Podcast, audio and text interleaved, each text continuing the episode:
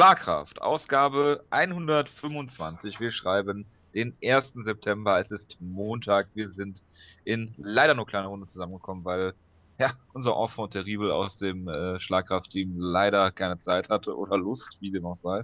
Ähm, begrüße ich zu meiner Linken äh, den Jonas. Ja, servus. Wir reden heute über viel zu viele Sachen, wie ich gerade feststelle. Äh, wir reden über Bellator, wir reden über die vergangenen, den vergangenen UFC Pay-Per-View. Wir haben News, wir haben ein Preview zu machen und es gibt das Over-Under-Spiel für den Monat September. Da muss ich erstmal durchatmen. Gut, fangen wir an mit Bellator, Jonas. Du willst unbedingt über Bellator reden. Ich will über einen Kampf reden, sagen wir es vielleicht lieber so. Jake Kongo gegen Lavar Johnson. Das ist genau der Kampf, den ich gemeint habe, genau. Okay, ja, dann äh, schieß mal los mit dem Main Event. Äh, Curran gegen Pitbull 2 oder 3? 2. 2, 2. Äh, Teil 3 gibt es ja vielleicht hoffentlich auch irgendwann nochmal. Nee, aber ja, ähm, ich freue mich sehr auf die Show. Also ich freue mich auf den Main Event sehr. Der Rest der Card ist, äh, naja, nicht so besonders gut. Wir haben halt Jack Kongo gegen Lava Johnson, wie bereits erwähnt, was ich. Es sind halt zwei Heavy- und ein Light Heavyweight-Kampf noch auf der Main Card. Ne? Genau, also ich meine, Kongo gegen Johnson hat ja wenigstens so einen gewissen Charme auf irgendeine Art und Weise. Äh, ich kann mir sehr viele Fouls vorstellen, das wird bestimmt sehr lustig. Ähm, King Mo kämpft gegen Dustin Jacoby, was glaube ich der dritte Gegner der ist, gegen den er antreten sollte. Es sind irgendwie zwei ausgefallen oder sowas. Ich könnte mir sogar vorstellen, dass er hier vielleicht sogar verliert. Dustin Jacoby hat ja äh, Glory-Erfahrung, ist also ein Glory-Level-Kickboxer, kann man bestimmt sagen. Ähm, Bobby Lashley kriegt seinen bescheuerten Aufbaukampf jetzt, wo TNA, glaube ich, eh stirbt. Das ist äh, wunderbar.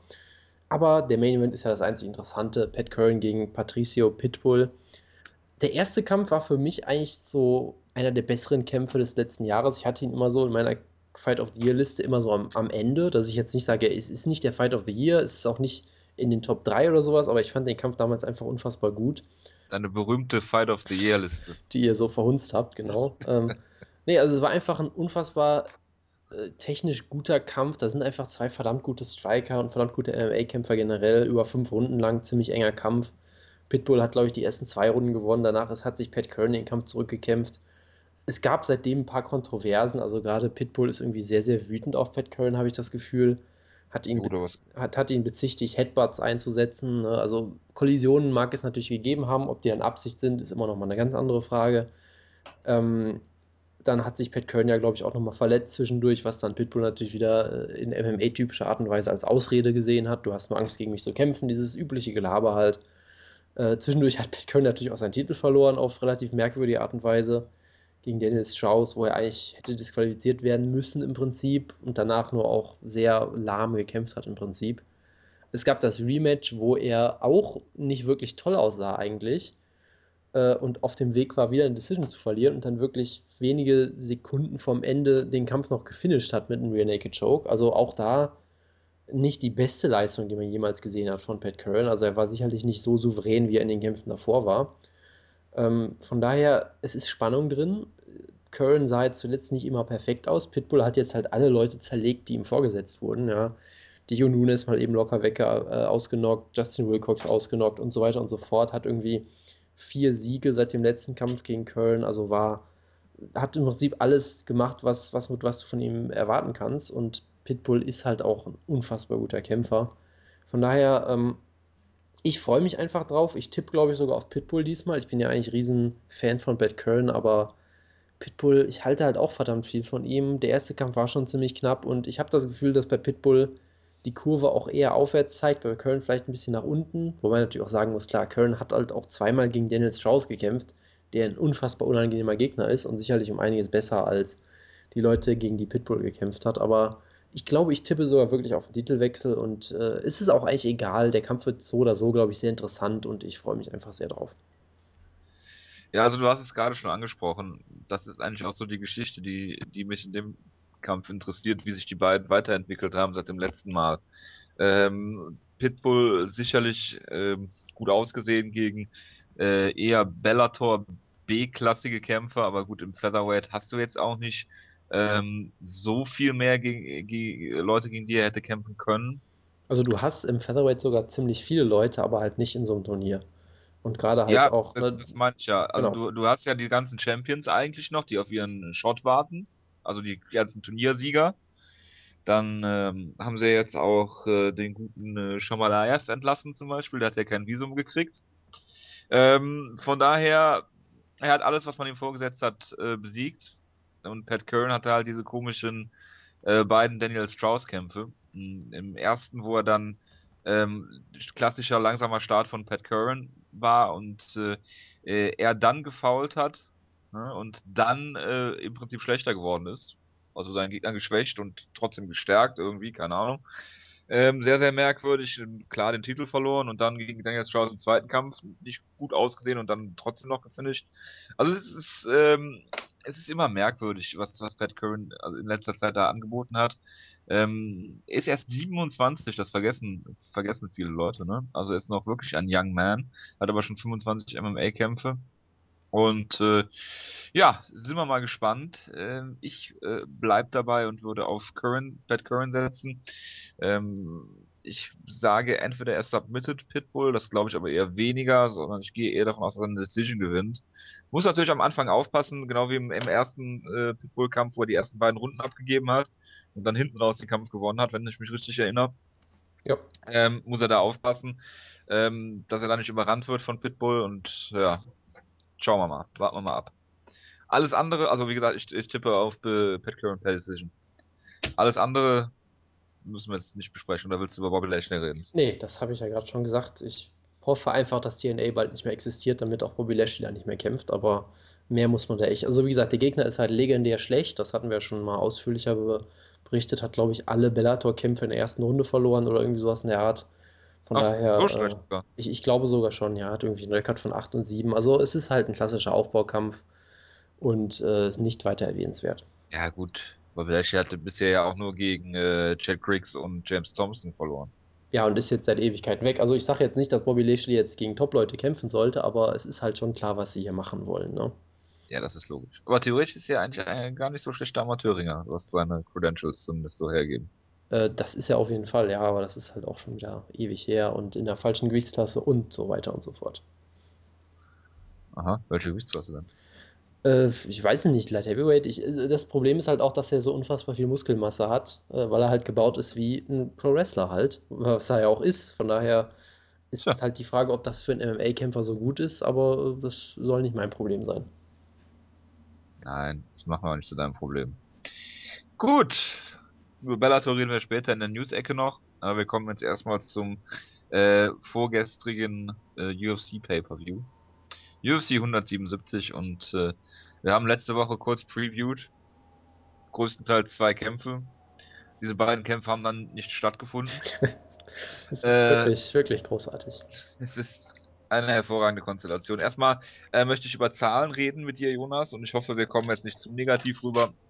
Ähm, das, äh, Live, die Live-Gate war 700.000 Dollar. Das ist die drittschlechteste eines UFC-Pay-Per-Views in den Staaten.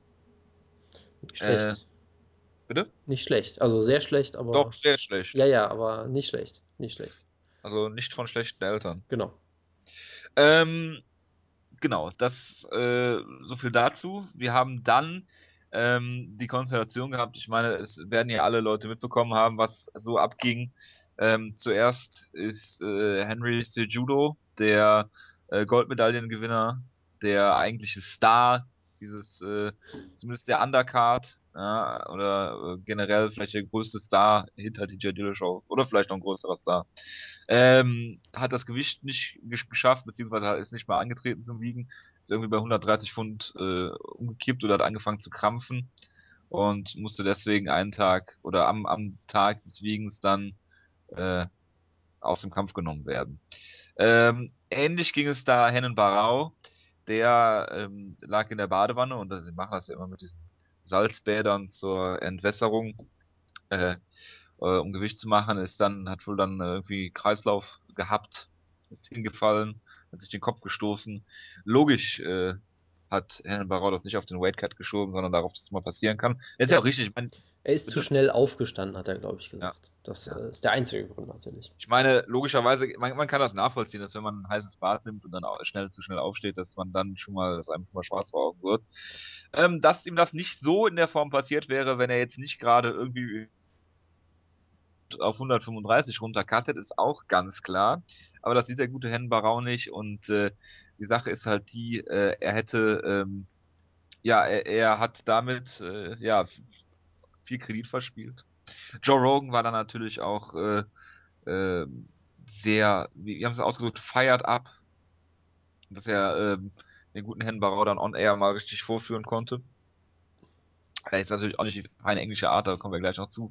Wie dem auch sei, ich habe mir nur gedacht, und das war mein erster Gedanke, als ich diese ganze Konstellation irgendwann mal gelesen habe, wenn Henry Sejudo äh, im Bantamweight einen, einen, Kampf gehabt hätte, hätten die mit, ihn mit, sich, mit an Sicherheit grenzender Wahrscheinlichkeit für Hennen Barau da reingestellt. Das kann durchaus sein, ja. Also ich, was ich halt nur so lustig fand, ich habe jemandem auf, auf Twitter gefolgt, der dann gefragt hat, sag mal, warum promotet die UFC eigentlich Sejudo überhaupt nicht? Und ungelogen, keine Stunde später war er raus aus dem Kampf. Das hat dann auch die Frage beantwortet. Und äh, es ist natürlich absurd, dass es ist natürlich so ein bisschen Pech sicherlich, dass die Karte so auseinanderfällt, aber die UFC ist natürlich trotzdem nicht ganz unschuldig, äh, wenn die Karte eh schon so schlecht ist, dass sie dann quasi, also die hätte es ja im Prinzip absagen müssen, wenn es den Tag vorher passiert wäre. Und da ist natürlich, hat immer die UFC dann auch eine Mitschuld, dass die Karte so schwach besetzt ist. Ähm, es ist natürlich schon irgendwie furchtbar, gerade dass Barao jetzt so komplett im Doghouse ist und irgendwie Dana White ihn hasst. Es ist natürlich wieder alles sehr extrem in der Reaktion, wenn auch sicherlich nicht ganz unverständlich, aber naja, da ist äh, einiges schiefgegangen. Es gab diese, diese Woche, und ich weiß, ich wollte eigentlich eine News darüber reden, aber können wir jetzt auch mal vorziehen. Ähm, Bleacher Report, äh, Jonathan Snowden heißt der gute Mann, glaube ich, hat davon abgeraten, den Pay-Per-View zu kaufen, um der UFC einfach mal einen Denkzettel zu verpassen ähm, hinsichtlich Pay-Per-Views-Verkäufe. Äh, ähm, zu sagen, äh, wir, wir kaufen oder wir unterstützen diese schwachen Cards nicht mehr, äh, woraufhin Dana White mal wieder dezent ausgetickt ist und gesagt hat, dass der Sport ja, dass er den Sport sabotieren würde und dass äh, er würde damit ja auch Geld verdienen und wenn niemand mehr die, UFC, die UFC Pay-Per-Views kauft, endet das in der Apokalypse und was weiß ich nicht was. Ähm, was ist denn deine Meinung dazu, lieber Jonas? Äh, naja, das ist ja eine Sache, die wir schon öfter mal ähm, thematisiert haben. Ich glaube, Dana White kennt den Unterschied zwischen, äh, sag ich mal, MMA-Journalisten und UFC-PR-Abteilung einfach nicht, weil er immer das scheinbar denkt, dass es das Gleiche ist, dass halt quasi der Job eines Journalisten ist, Werbung für die UFC zu machen im Prinzip. Und die Einstellung hat er ja schon häufiger mal äh, äh präsentiert. Von daher ist das jetzt auch nichts wahnsinnig Neues. Und ich weiß nicht, was man dazu groß drüber sagen sollte, weil es ist halt bestätigt sich halt immer wieder. Das hat er halt immer wieder unter Beweis gestellt und es ist jetzt dementsprechend auch nichts, was mich irgendwie groß überraschen würde. Nee, das stimmt schon. Und äh, Ben Fox hat sich auch dazu geäußert und hat wahrscheinlich genau das gleiche Problem wie wir. Und er sagt, wenn man halt diese ganze positive Journalist, äh, äh, diese ganze positive Berichterstattung der, der Journalisten äh, liest, ähm, dann führt das eigentlich bei einem dann dazu, dass man eher noch negativer der ganzen Sache gegenübersteht. Äh, vor allen Dingen, weil man halt sieht, was, was, was man hier angeboten bekommt. Also jetzt mal abgesehen von den beiden Leuten, die rausgefallen sind, äh, hat diese Karte nichts, was man, was jemand dazu bringen sollte. Und es sind, es sind immer noch äh, in HD, ich glaube, 55 Dollar, in SD 45 Dollar.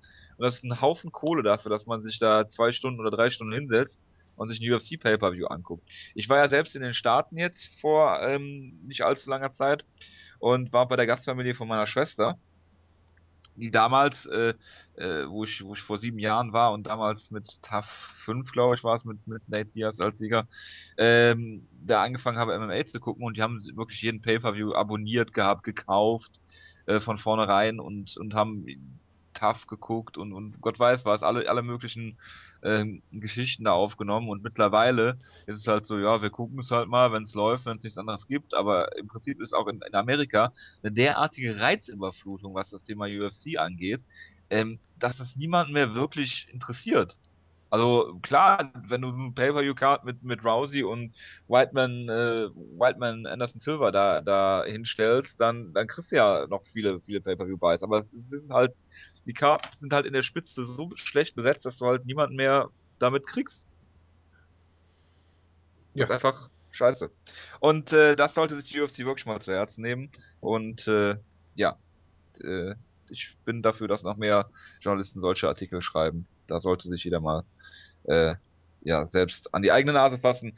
Natürlich will der gute Jonathan, Jonathan Snowden auch nicht damit bezwecken, dass die UFC-Kämpfer nicht bezahlt werden, ne? wie Dana White das so schön gesagt hat. Genau. Kommen wir zur Card. Bitte? Ich wollte nur sagen, es gab ja auch einen schönen Artikel von Deadspin mal wieder dazu, äh, nach der Show, die ja auch dafür bekannt sind, dass sie nur MMA hassen und sie fertig machen wollen. Nee, aber mal ernsthaft, also den können wir auch mal, ich glaube, den haben wir schon mal retweetet auf Twitter und so. Ist auch ein interessanter Artikel, kann man sich auch mal durchlesen. Also da ist genau, sicherlich einiges dran an dieser Kritik. Dave Meltzer hat, hat auch was geschrieben, was denen nicht gepasst hat. Dann hat dann auch noch eine Richtigstellung geschrieben oder eine Antwort oder wie auch immer. Also, naja, Dana White ist halt äh, der Messias unter den MMA-Promotern. Aber äh, dazu kommen wir gleich noch in die News.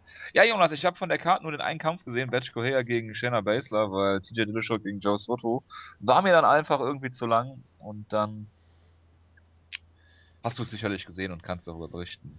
Ja, also ähm, der Main Event, es war gar nicht mal so schlecht eigentlich, weil es, also letztendlich hast du ja gedacht, okay, Dillashaw, das wird total uninteressant.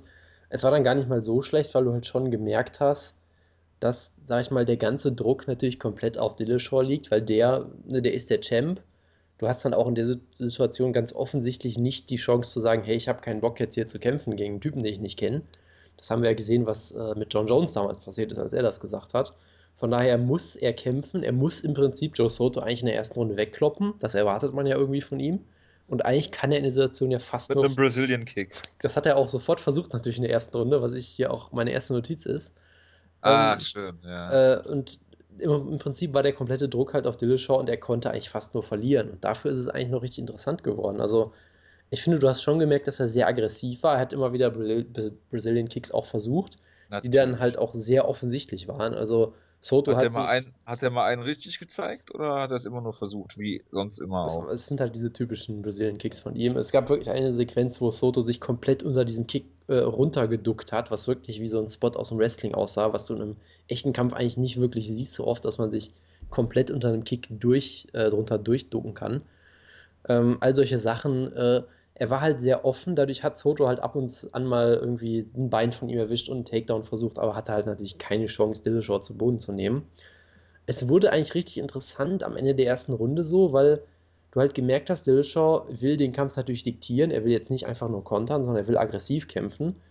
Und Soto hat sehr defensiv erstmal nur gekämpft, hat eine gute Deckung gehabt, sich ganz gut immer wegbewegt. Und du hast halt gemerkt, dass Dillashaw damit nicht ganz so gut klarkommt. Ähm, zum Beispiel im Vergleich jetzt zu so einem Herrn Barao, der halt selbst sehr offensiv kämpft und dann auch leichter zu treffen war. Und dann halt äh, ziemlich oft relativ gut gekontert wurde von Soto. Da hat er wirklich einige richtig gute Treffer gelandet, hat immer wieder seinen Jab gelandet fing TJ an zu bluten. Ähm, ich glaube, es gab auch ein paar Leute, die TJ, ich glaube, die zweite Runde gegeben haben.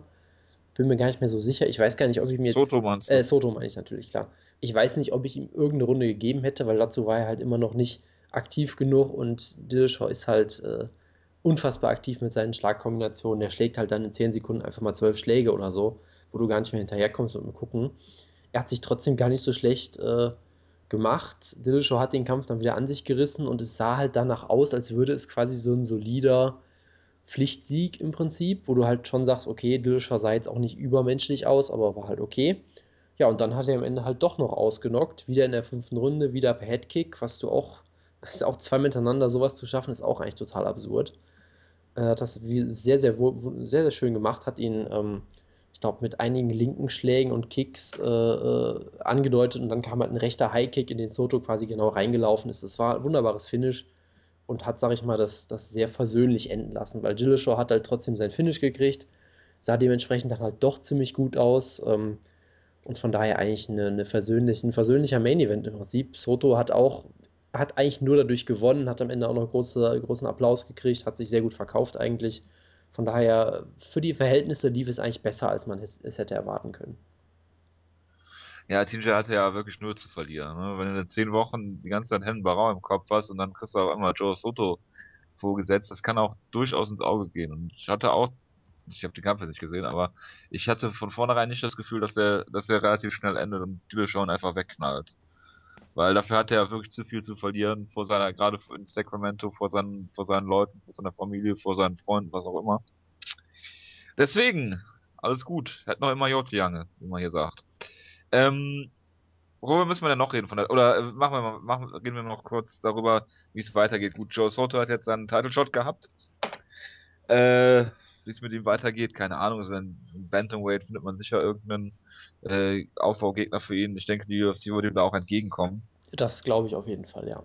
Äh, deswegen äh, denke ich mal, dass Joe Soto in der UFC dann äh, noch ein, zwei Aufbaukämpfe kriegt und dann vielleicht mal einen Top-10-Gegner oder sowas. Genau, aber die Frage, wie es mit Dillashaw weitergeht, ist wirklich gut, weil äh, im, im Interview danach wurde halt auch gefragt, so, ja, das voll geil ist, ne? TJ Henberau, äh, der ist, kriegt jetzt erstmal keinen Shot direkt. Gegen wen willst du denn demnächst vielleicht verteidigen? Was auch eine komische Frage ist. Aber naja, gut, in der Regel ist es ja eher so, dass man die Challenger fragt, äh, ob sie um den Titel kämpfen wollen, aber die gibt es halt im Prinzip nicht. Und da hatte Dillashaw halt im Prinzip die wunderbare Gelegenheit zu sagen: Hey, äh, Rafael Asunzau, ich möchte meine, Nieder meine Niederlage wettmachen. Oder vielleicht auch Dominic Cruz, der kämpft in zwei Wochen. Wenn der gewinnt, möchte ich gegen den kämpfen und er hat seinen Titel nicht verloren.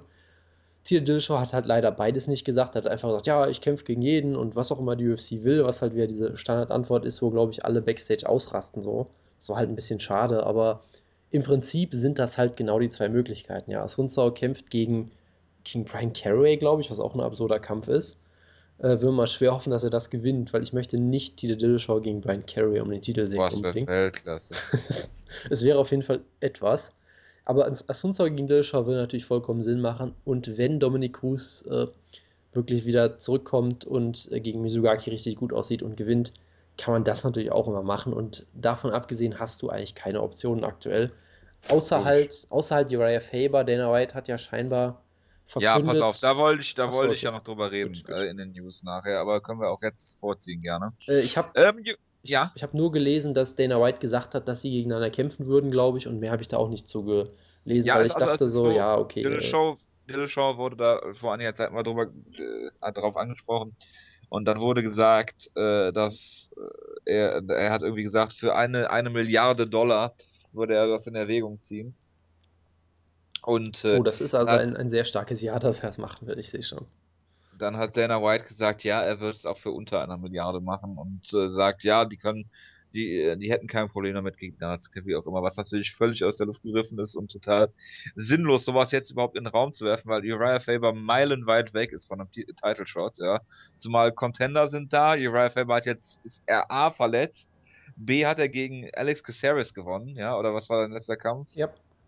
Ich glaube ja, ne? Yep. Ähm, von daher, stellt sich die Frage für mich nicht. Und ich will auch keinen Kampf sehen zwischen Dillashaw und, und, und Fan so eine Mentor-Schüler-Geschichte, weil ich, also das muss jetzt, muss wirklich nicht sein. Also da kann man von mir aus bucken, wenn niemand, niemand anderes mehr da ist. Also aber, das Interessante äh, ist ja, Ryan Faber ist Nummer 2 Contender, ja.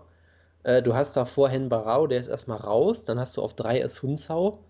Du hast auf 4 Michael McDonald, der glaube ich seit längerem schon verletzt ist und auch, äh, glaube ich, eh seinen letzten Kampf verloren hat gegen Faber damals. Äh, du hast Mizugaki, der, dem kannst du einen Title-Shot geben, wenn er Cruz besiegt oder halt Cruz, wenn er ihn besiegt. Und danach geht es dann weiter mit Eddie Winded und solchen Leuten. Also die Division ist aktuell halt extrem dünn, von daher hast du halt da gar nicht so wahnsinnig viele Möglichkeiten. Also, ja gut, du hast Cruz und du hast äh, Asunzau. Wenn Asunzau genau. äh, und, und Cruz gewinnen, hast du zwei Leute, dann gibst du einen von beiden noch einen, noch einen Kampf. In der Zeit ist Barau auch wieder da. Also bevor du, bevor du hier Uriah Faber nennen musst, äh, pff, geht noch einige Zeit ins Land. Vielleicht ist es aber auch einfach nur so eine, so um, um äh, einen Baron nochmal vor den Kopf zu stoßen. Das kann natürlich sehr gut sein, ja. Man weiß es nicht. Also ich möchte den Kampf nicht sehen, das würde mich auch nicht wirklich interessieren. Dich natürlich schon, weil du magst es, wenn Freunde sich auf die Fresse haben. Das, äh, deshalb mag ich auch immer die Ausgaben mit dir und Wutke. Nein, Quatsch. Ähm, ja. Äh, es wäre natürlich ein sehr, ist natürlich in dem Sinne ein interessanter Kampf, dass beide sehr, sehr gut sind. Von daher, ich hätte jetzt nicht so Riesenprobleme damit, muss ich sagen. Aber ich bin da, ich stecke da auch nicht drin. Ich weiß nicht, wie die beiden, wie die beiden, äh, was für eine Beziehung die haben und ob die das machen würden. Von daher äh, halte ich mich da erstmal zurück mit. Gut. Worüber müssen wir denn noch reden von der Karte? Was hast du denn alles gesehen? Ich habe auch nicht so viel gesehen. Also Tony Ferguson gegen Danny Castillo, da habe ich mich so ein bisschen durchgespult, ehrlich gesagt. Ich habe wohl gesehen, dass Tony Ferguson äh, seinen bekannten Darth Choke gepullt hat, dass er sein Finisher ist. Er hat ihn gepullt, lag dann unten in der Side Control und Joe Rogan hat die ganze Zeit drüber geredet, dass Castillo gleich out ist, was schon wieder sehr lustig war, ist natürlich wieder rausgekommen. Äh, ansonsten, es war scheinbar ein ziemlich enger Kampf. Castillo hat ihn zu Boden genommen, aber nicht viel gemacht. Ferguson war scheinbar aktiver, hat die Decision gewonnen. Kann ich ehrlich gesagt wenig zu sagen. Von daher Äh, ja, mehr, mehr kann man da auch nicht zu sagen. Und es war halt unterm Strich halt auch einfach ein grundsolider Prelim-Kampf und kein Co-Main-Event. Von daher muss man da, glaube ich, auch nicht so viel zu sagen. Sein Finisher, den er bisher einmal durchgezogen hat. Genau, aber das, da ist er ja berühmt für. Ja, absolut, natürlich. Ähm, Batch Correa gegen äh, Shinna Baszler ist der einzige Kampf gew gewesen, den ich gesehen habe.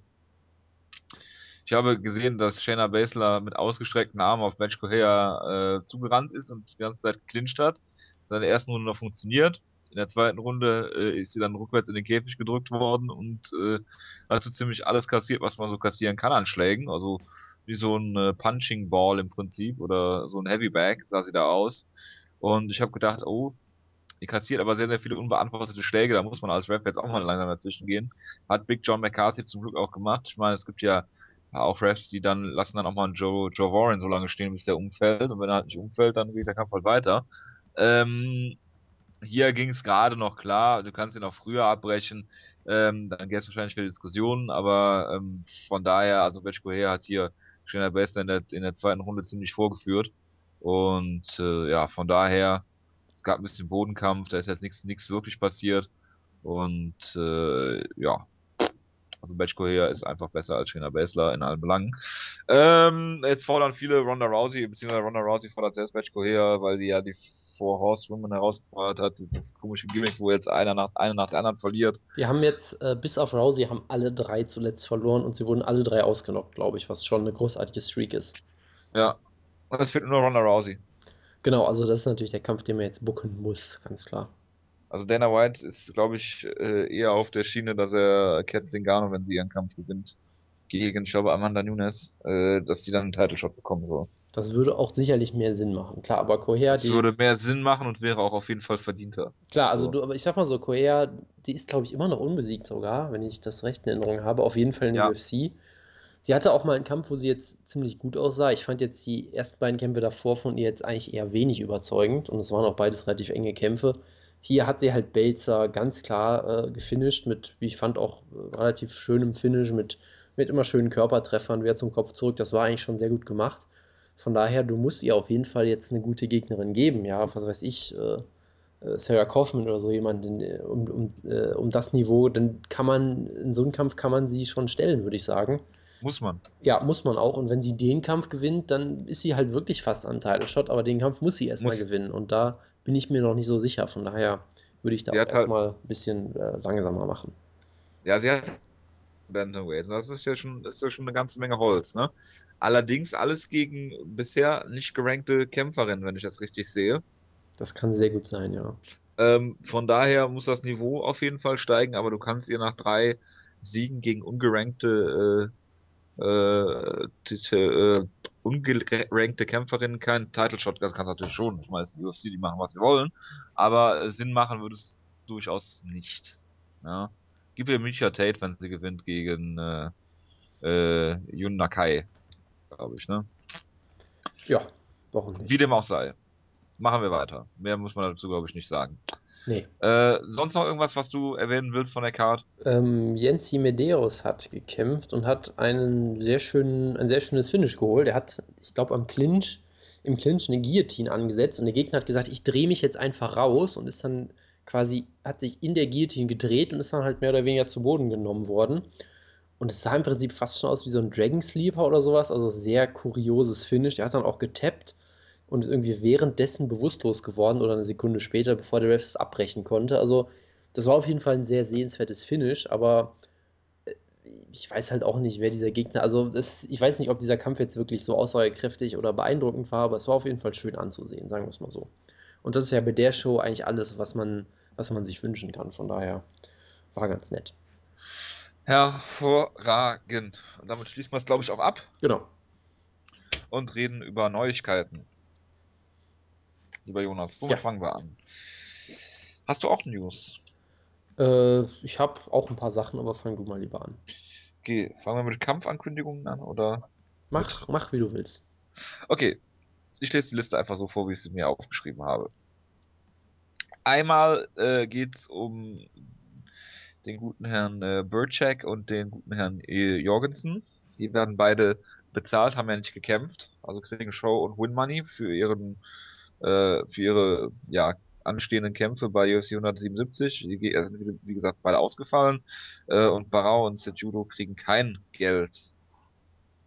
Was natürlich auch gerechtfertigt ist, weil sie haben den Kampf nicht angetreten. Allerdings hat zum Beispiel Matt Riddle das gleiche mal gemacht bei irgendeiner UFC-Show und ist dann bezahlt worden. Soweit ich weiß, wurde das, wurden, die, wurden solche Leute bisher eigentlich immer bezahlt, oder? Also es wäre mir zumindest neu, dass. Also es kommt drauf an, also die, man sollte schon unterscheiden zwischen verschuldet und unverschuldet. Es gab jetzt auch irgendwo einen Kämpfer, der ist beim Aufwärmen, hat sich verletzt oder was. Gut, klar, aber ich, ich, Haben sie auch verletzt, ist halt Pech, ne? Klar, aber also, ich, ich meine mich erinnern zu können, dass es auch andere Leute schon gab, die ähnliche Stunts gepult haben und trotzdem bezahlt wurden. Von daher, ich weiß nicht, ich könnte mir sehr gut vorstellen, dass es auch so ein ist bisschen. Das das kann sehr gut sein. Also ich kann mir vorstellen, dass es halt auch so ein bisschen Kurzschluss, typisch Dana White Reaktion ist, nachdem es halt zweimal passiert ist. Könnte ich mir auch gut vorstellen. Du hast ja auch gerade gesehen, dass äh, insbesondere Herrn Barau jetzt äh, wieder sehr, sehr runtergemacht wurde öffentlich. Sicherlich auch nicht ganz unverdient, das will ich jetzt gar nicht in Frage stellen, aber ich glaube durchaus, dass es vielleicht auch so ein bisschen kurzschlussmäßig war. Von daher äh, würde ich da jetzt nicht zu viel reininterpretieren. Frage ist halt, ob es guter Stil ist, ne? Äh, das ist es auf jeden Fall nicht, da würde ich, wäre ich mir relativ sicher, aber. Äh, ich glaube, der ist gestraft genug dadurch, dass er keine Kohle kriegt, aber das, äh, äh, das nur nebenbei. Und dass er seine Gesundheit halt einfach aufs Spiel setzt. Und äh, ja, wenn so Fälle mit THT sind, dann wird es in der UFC natürlich logischerweise nicht mit einem Wort erwähnt. Tja, es ist sehr schockierend. So ist es. Ja, bei ähm, TAF 20, Jonas, die Staffel, die du auch gucken wirst. Ja. Die Kämpfe. Ja äh, soll es sich eine neue Ronda Rousey befinden. Ja, ich bin total gespannt. Weil ähm, Ben Fox hat auch schon vorgeschlagen, sollte, sie sollte gegen den Anderson Silver aus Staffel 8 antreten, Philip Nova. äh, Sehr gut, ja. Von daher warten wir da mal ab. Ich bin gespannt. Ich denke mal, ich werde mir die Staffel auch angucken. Ähm, und machen wir weiter. Ja, es geht um äh, Weight Cutting und Nova und Yao, das Camp von ähm, Jose Aldo und Hennen Barao hat ja schon eine Vergangenheit, äh, was Weight Cutting angeht. Bei Jose Aldo ist noch immer gut gegangen. Allerdings äh, hört man da ja auch nicht so viel Gutes über die Weight Cuts von Jose Aldo. Bei Barao ist schief gegangen. Es ist bei Chuto Brasil, der ähm, Liga, die Andre Pedinaris, dem äh, Besitzer und äh, Cheftrainer da von Nova und Yao gehört, jemand gestorben beim Weight Cutting. Genau, wir hatten auch noch äh, Ronnie Marks zum Beispiel, der auch bei Nova Uniao trainiert, der auch große Probleme damit hatte zuletzt. Also das, also das häuft sich zieht durchaus. sich wie ein roter Faden dadurch. Genau. Und von daher sollte Nova Uniao mal ihre Politik da überdenken. Wir haben vor nicht allzu langer Zeit, ich glaube es ist ein halbes Jahr her, dass wir über Duke Rufus geredet haben, äh, der gesagt hat, er stellt seine Kämpfer jetzt zum Teil alle eine Gewichtsklasse höher. Das war bei Sergio Pettis so, das war bei Eric Koch so ähm, weil die zum Teil, also bei Eric Coe, glaube ich, waren es Halluzinationen hatte während des Weight Cuts. Äh, wir sind grundsätzlich immer gegen Weight Cutting und äh, ja, unterstützen sowas natürlich. Also was Duke Rufus da gemacht hat und sollten, sollte Andrew Pedinaris auch mal zur Vernunft kommen, wenn man die Interviews und alles, was drumherum passiert, so liest, ähm, ist da der Lerneffekt irgendwie nicht gegeben. Also ich, ich sag mal so, was Schlimmeres passieren, als dass da jemand stirbt, kann nicht. Von daher, wenn er daraus nicht gelernt hat, dann wird es schwierig, sag ich mal. So, so Tja. makaber, wie das jetzt klingen mag, ne?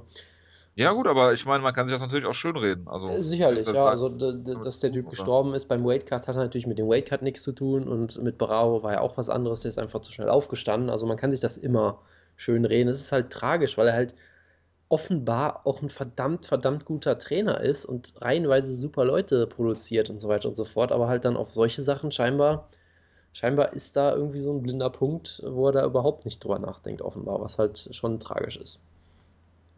Ja, das ist auch immer mit seiner Verantwortung. Ne? Ja. Aber gut. Ähm, Alex Gustafsson hat sich geäußert und hat gesagt, er hat versprochen bekommen, dass er den Gewinner aus äh, äh, John Jones gegen Daniel Cormier bekommt. Das äh, ist jetzt natürlich eine ganze ganze Ecke an Zeit. Ich glaube, seinen letzten Kampf gegen Jimmy Manuwa hatte er im März diesen Jahres. Müsste hinkommen, ja. Und dann ist es aber bis Mitte nächsten Jahres so um den Dreh auf jeden Fall raus. Was würdest du machen, Jonas? Warten lassen oder vielleicht gegen äh, Rumble Johnson um einen äh, Title Eliminator antreten lassen? Äh, äh, was würde ich machen, wenn ich Gustafsson wäre oder wenn ich die UFC wäre? Nee, wenn du, du, du deine persönliche Meinung. Achso, ähm, also auf der anderen Seite, auf der einen Seite wäre natürlich äh, Gustafsson gegen Rumble ein super Kampf. Ich würde es vermutlich trotzdem eher lassen, weil ich da mir halt einen Contender mit zerschießen würde auch. Von daher ist es halt aktuell verdammt schwierig, weil Gustafsson hat bewiesen, dass er verdammt gut ist und ihm, sag ich mal, einen weiteren Aufbaukampf zu geben wie Manua ist halt, ist halt auch irgendwie Käse. Aber ich weiß halt auch nicht, ob du willst, dass er ein Jahr lang gar nicht kämpft, weil er ist halt auch noch ziemlich jung und ich weiß nicht, ob das jetzt so eine gute Idee ist, dann einfach in deiner, in, in, in deinen jungen Jahren einfach mal ein Jahr im Prinzip zu pausieren, weiß ich halt auch nicht. Von daher, es ist schwierig. Ich meine, du kannst ihn halt gegen Ryan Bader oder so stellen. Ist halt auch die Frage, was das dann bringt dir. Weil den besiegt er höchstwahrscheinlich und es ist dann halt auch. Ich weiß nicht, ob ihn das groß nach vorne bringt, aber ich glaube, gar nicht zu kämpfen ist halt auch irgendwie ein bisschen blöde. Von daher ist es eine schwierige Situation aktuell. Gut, dann äh, machen wir weiter mit Jose Aldo. Und zwar gab es äh, auch einen Pressetermin zwischen Jose Aldo und Chad Mendes. Da hat der gute Jose Aldo den guten Chad Mendes geschubst. Das sind ja äh, Dinge, die sich häufen bei UFC-Events oder bei Pressekonferenzen oder PR-Geschichten. Hat ihn geschubst und dann wurde nachher in einem Interview gesagt von Jose Aldo, er hat das aus PR-Gründen gemacht. Dana White hat das natürlich jetzt revidiert und gesagt, das wurde falsch übersetzt. Dana White spricht nämlich auch fließend Portugiesisch. Ich habe mir das sogar mal durchgelesen. Die Aussagen von Aldo waren, ich, ich fand sie wirklich auch so ein bisschen verwirrend, wo ich jetzt wirklich nicht. Er hat auch nicht so ganz explizit gesagt, glaube ich, aber er hat halt schon gesagt, ja, wir wollen den Kampf irgendwie promoten und hat dann aber gesagt, dass sowas mache ich eigentlich nicht und deshalb tue ich sowas auch nicht und weiß ich nicht. Also es war ein bisschen verwirrend, muss ich auch sagen. Von daher äh, ist es natürlich eine großartige Storyline, dass du so an einem Tag liest, Aldo schubst ihn, am zweiten Tag sagt er, ja, Aldo, ich habe es nur gemacht für die Promotion. Ich sagen, ja, das weiß jeder, das sagt, das sollst du aber nicht sagen, du Kerl. Ja, Pi sagt das immer. Ich weiß, also es war halt eine sehr absurde Situation, aber naja, gut, es denk mal, es überrascht jetzt auch keinen, dass äh, da einiges passiert. Ich kann mir sogar trotzdem durchaus vorstellen, dass er und Mendes sich jetzt nicht unbedingt mögen. Die, die Fehde geht ja schon ewig hin und her mit ihren äh, Kindergartenbeleidigungen, du nimmst Steroide, nein, du nimmst Steroide, die, diese Geschichte, die ist ja auch schon ziemlich, ziemlich alt. Von daher, mich, mir geht es mittlerweile eigentlich ziemlich auf den Keks und ich hoffe, dass der Kampf jetzt endlich bald mal stattfindet. Genau, machen wir weiter mit Tyron Woodley, der will nicht antreten gegen Hector Lombard. Das hat nicht nur Dana White gesagt, das, also das hat nicht nur Hector Lombard gesagt, das hat Dana White gesagt und Tyron Woodley auch irgendwie verklausuliert.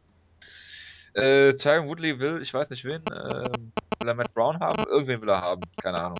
Ich habe es ehrlich gesagt nicht so genau verfolgt. Ich habe halt nur gesehen, äh, Dana White äh, macht öffentlich wieder irgendeinen Kämpfer von ihm runter, was ja immer mein, meine Lieblings, äh, meine, meine Lieblingsnews ist so. Was immer, wo ich mir immer denke, ja, warum machst du das? Jetzt steht der Kämpfer scheiße da. Was bringt dir das jetzt?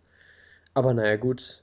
Ich bin sicher, der Kampf wird jetzt bestimmt doch stattfinden, weil er halt jetzt Tyron äh, Woodley in, so in die Ecke gedrängt hat und naja, mal gucken. Ja, dann haben wir das abgehandelt. Dann reden wir mal über Kampfansetzungen kurz. Äh, Max Holloway äh, springt ein für den Korean Zombie. Der hat sich an der Schulter verletzt. Wieder, leider. Äh, spring, springt ein und kämpft gegen Akira Kurasani. Ich weiß nicht, warum viele Leute Akira Kurasani so in den Himmel heben, habe ich das Gefühl bei Twitter. Irgendwie wird er da ziemlich gehypt. Das ist mir jetzt ein Rätsel, warum. Äh, und Max Holloway ist sicherlich auch nicht so gut, wie du ihn machst, zum Beispiel. Ach, äh, jetzt, ja, du wirst jetzt viel über Leonard Garcia reden, ich weiß. Nein, nicht nur über Leonard Garcia. also, das war ja schon. Er hat sich von einem äh, äh, Conor McGregor, der einen Kreuzbandriss hatte, zwei Runden lang zum Boden nehmen lassen, zum Beispiel. Ähm, also, er ist natürlich noch jung und unerfahren, ein guter Striker, aber ähm, mir sind das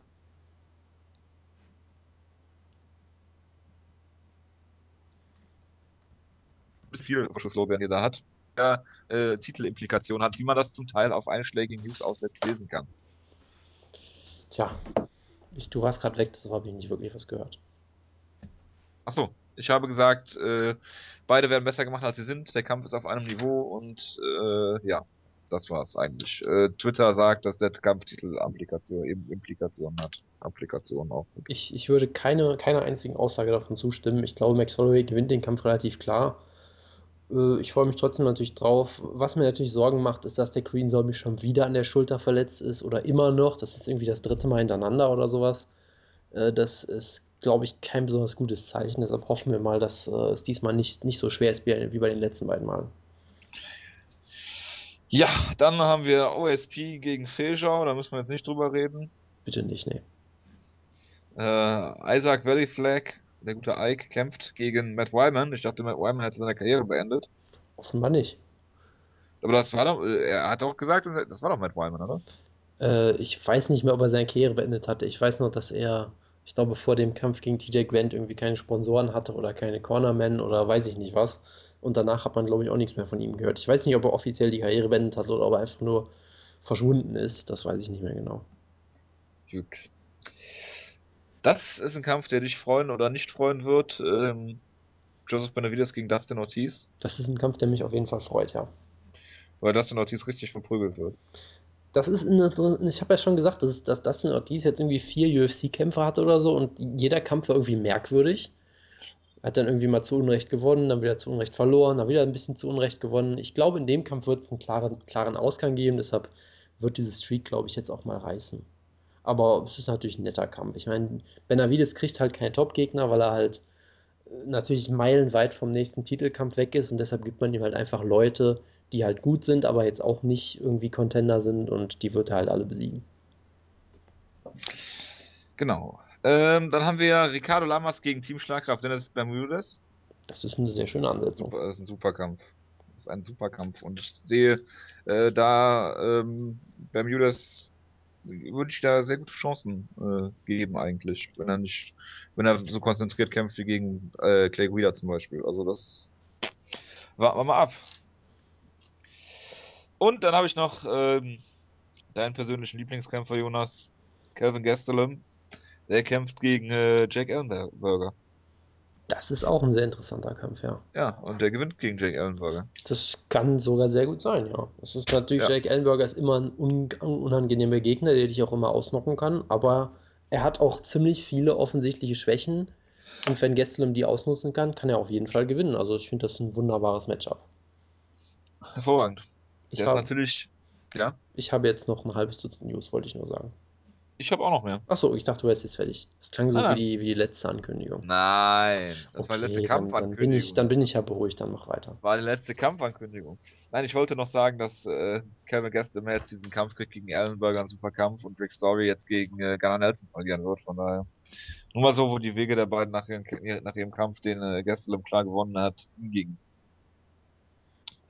Das habe ich gar nichts zu. zu. Ja, nee. habe ich mir fast gedacht.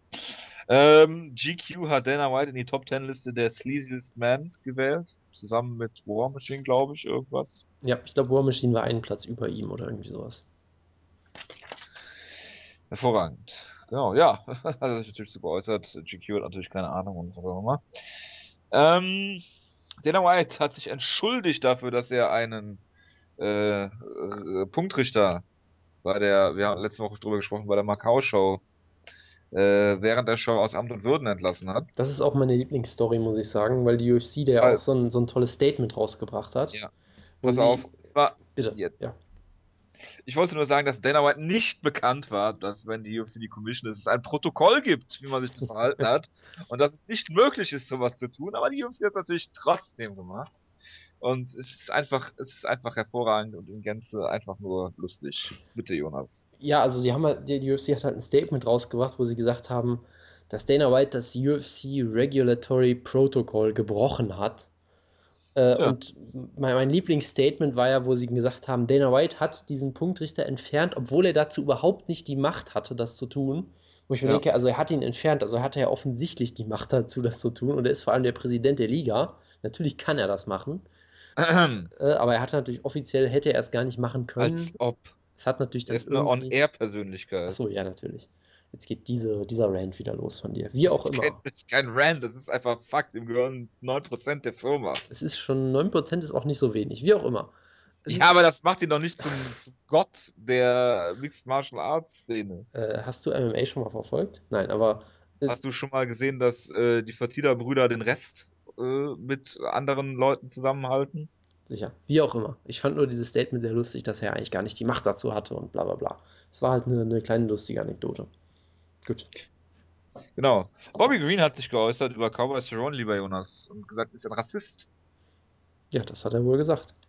Und was hältst du davon? Äh, was soll ich dazu halten? Er hat halt gesagt, dass er ihn irgendwie rassistisch beleidigt hat und ich war nicht da, deshalb kann ich dazu nichts sagen. Don Cerrone ja, aber hat, Cowboy wohnt doch mit drei Schwarzen zusammen. Ja, das ist natürlich immer die beste Ausrede, dass er, dass er seine schwarzen Kumpels hat. Deshalb kann er kein Rassist sein. Das ist immer die beste Ausrede, die man sich vorstellen kann. Ja, aber macht das Sinn? Äh, absolut, ja. Also, was soll ich dazu sagen? Sie mögen sich halt überhaupt nicht offenbar. Und zu, zu allen anderen Sachen kann ich halt, Natürlich. Kann ich halt nichts sagen. Bobby Green ist bestimmt einer der schwarzen Mitbewohner von Cowboys Cerrone. Ähm, das, das wäre ein interessanter Twist auf jeden Fall. Das glaube ich aber so erstmal nicht. Gut. Dann kommen wir zu den Bellator News. Jetzt geht es auch richtig los. Ich hab's, ich hab's mir von Schluss. Oder hast du noch irgendwas zu UFC? Oder? Ähm, hab ich noch was zu UFC? Nee, UFC habe ich nichts mehr. Hervorragend. Dann machen wir jetzt mal die Bellator und Worldwide News. Fangen wir mit der schrecklichsten Nachricht aller Zeiten an. Und das ist das, was mich für dieses Wochenende wirklich genervt hat. Ja? Bei allen Kampfausfällen und Leuten, die aus Kämpfen rausgenommen wurden, James Irvin kämpft nicht bei Bellator 125. Ja, und, so. und Mighty Mo wurde entlassen. Es ist wirklich ein schwarzer Tag, eine schwarze Woche gewesen. Ja, Moment, da kommen wir erst gleich. Ich weiß, ich weiß. Ja, was soll ich dazu sagen? Es war halt klar, dass er nicht im Middleweight kämpft, von daher keine große Überraschung. Ja, Entlassung ist ein gutes Stichwort, Jonas. Entlassen wurden äh, 13 Leute, glaube ich. Darunter so prominente Namen wie Rod Sparks, ja, Mighty Mo, Attila Way und äh, Shambulat Shambulayev. Der immerhin mal um den Titel gekämpft hat und eigentlich ziemlich gut ist sogar. Aber es wird, ja, natürlich, es wird natürlich auch der legendäre Mark God Bier entlassen. Darf man nicht vergessen. Natürlich nicht. Ich konnte mir das durchrutschen. Ich weiß es nicht. Ähm, das hätten wir. Bellator, eine Neuverpflichtung. Steffen Bonner, Jonas. Ja, der von der UFC entlassen wurde, damit er Tito Ortiz verprügeln kann oder so. Ja, super. Da habe ich nichts so zu sagen. Wieso nicht? Das ist Steffen Bonner gegen Tito Ortiz. Da will, will ich. Nein, ich meine jetzt mehr als Steffen Bonner nicht gegen Tito Ortiz. Ja, also das natürlich wird es einen Kampf geben und natürlich wird er scheiße sein und natürlich werden wir uns alle ärgern. Ich hoffe, ich hoffe eigentlich, dass Joey Belton jetzt nächste Woche oder übernächste Woche den Bellator Light Heavyweight Titel gewinnt und dann gegen Steffen Bonner verteidigt. Das, das wäre super. Das wäre hervorragend. Dazu würde ich gerne die Aussagen von einigen Leuten auf dem Cyborg lesen wollen. Ähm, Steffen Bonner äh, wird dann aber auch wahrscheinlich äh, ins Kommentatorenteam aufgenommen werden. Was hältst du davon? Ähm, ich fand ihn bei WEC damals ganz gut, aber das ist auch schon wieder Jahre her und ich glaube, mein Geschmack hat sich seitdem ziemlich geändert. Von daher kann auch ich dazu wenig sagen. Ich fand, ich fand Todd Harris damals auch gut. Und ja, du fandest auch Bas äh, Rutten damals gut. Äh, nein, da, damals glaube ich schon nicht mehr. Aber da, mit Bas Rutten, das ist schon zehn Jahre her, dass der gut war, glaube ich. Hervorragend. Gut, dann können wir das ausstreichen. Ähm, hast du noch etwas zu Bellator? Ich habe nur noch eine News und die hat nichts mit Bellator zu tun. Oder nur, in, nur indirekt, genau. Dan Askren hat gewonnen äh, bei ONE FC und Shinya Aoki auch, wo wir das kurz abgehakt hätten. Und Ben Askren, äh, Dana White hat gesagt, wenn Dan Askren, Dan Askren, Dan Askren, wenn Funky Band weitermacht und Kämpfe gewinnt, dann könnte er sich doch vorstellen, Ben Askren äh, zu verpflichten. Jetzt ist meine Frage an dich, Jonas. Geht Dana White der Arsch auf Grundeis? Äh, das kann ich so nicht beurteilen. Das ist schon eine interessante Wendung natürlich. Äh, es gibt jetzt. Ja, also komm, als ob One FC-Kämpfe da den Unterschied machen. Da war in Bellator die Competition wesentlich besser. Ich habe eine interessante Theorie gelesen, nach der das alles auch vielleicht sogar mit Björn Rapney zu tun hatte, der halt so alles so sehr vergiftet hat, quasi, dass selbst, äh, dass man dann halt jeden, der von Bellator kam, irgendwie hat fallen lassen oder so. Keine Ahnung. Also vielleicht merkt ja auch man mittlerweile, dass Ben Askren einfach auch äh, relativ guter Trash-Talker ist. Vielleicht denkt er sich, hey, da könnte ja vielleicht doch was, was äh, Interessantes losgehen. Also, ich meine, Askren hat, hat ja. sich auch direkt bei Master Dana White bedankt dafür. Askren hat ja erst diesen großartigen Tweet gemacht, von wegen, hey, kann ich jetzt auch meinen freien gratis UFC-Titelkampf kriegen, so nach dem Motto. Ja. Und dann als Reaktion auf diese Aussage, ja, gewinn mal weiter, hat er gesagt, ja, vielen Dank, Meister Dana White, dass du mich so, also halt auch so total sich über ihn lustig gemacht im Prinzip. Äh, ich weiß nicht, also ich, ich warte, also ich glaube, dass erst, wenn ich Ben Askren in der UFC sehe, bis dahin warte ich, muss ich erstmal abwarten, aber ich hoffe natürlich, dass es klappt. Weil das wäre hervorragend. Die Leute, gegen die er bei ONE FC kämpft, das kannst du wirklich vergessen. Ich habe den Kampf auch nicht gesehen, warum soll ich mir sowas angucken? Das ist doch, ist doch geschenkt. Ja, absolut. Aber wir müssen jetzt nochmal auf dem asiatischen Kontinent bleiben und das ist meine letzte News, Jonas. Ich weiß nicht, ob du noch was hast. Nee es wird das Rematch geben, auf das wir alle gewartet haben. Ich habe gestern mit dem Stricker schon darüber geredet. Es wird Pro Cop gegen Fujita 2 geben.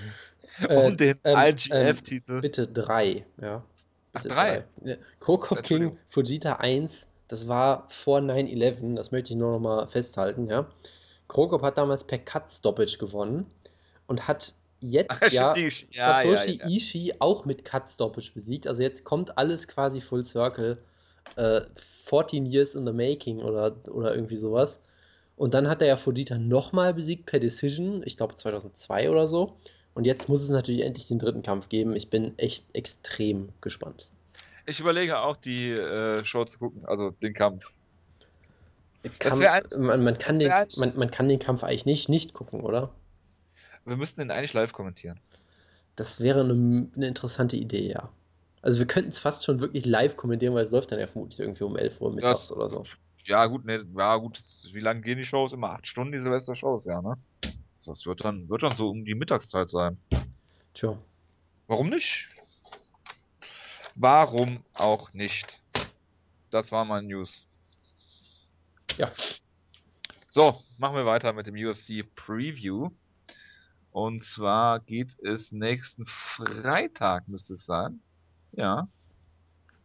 Wenn ich mich nicht irre. Ja, Freitag.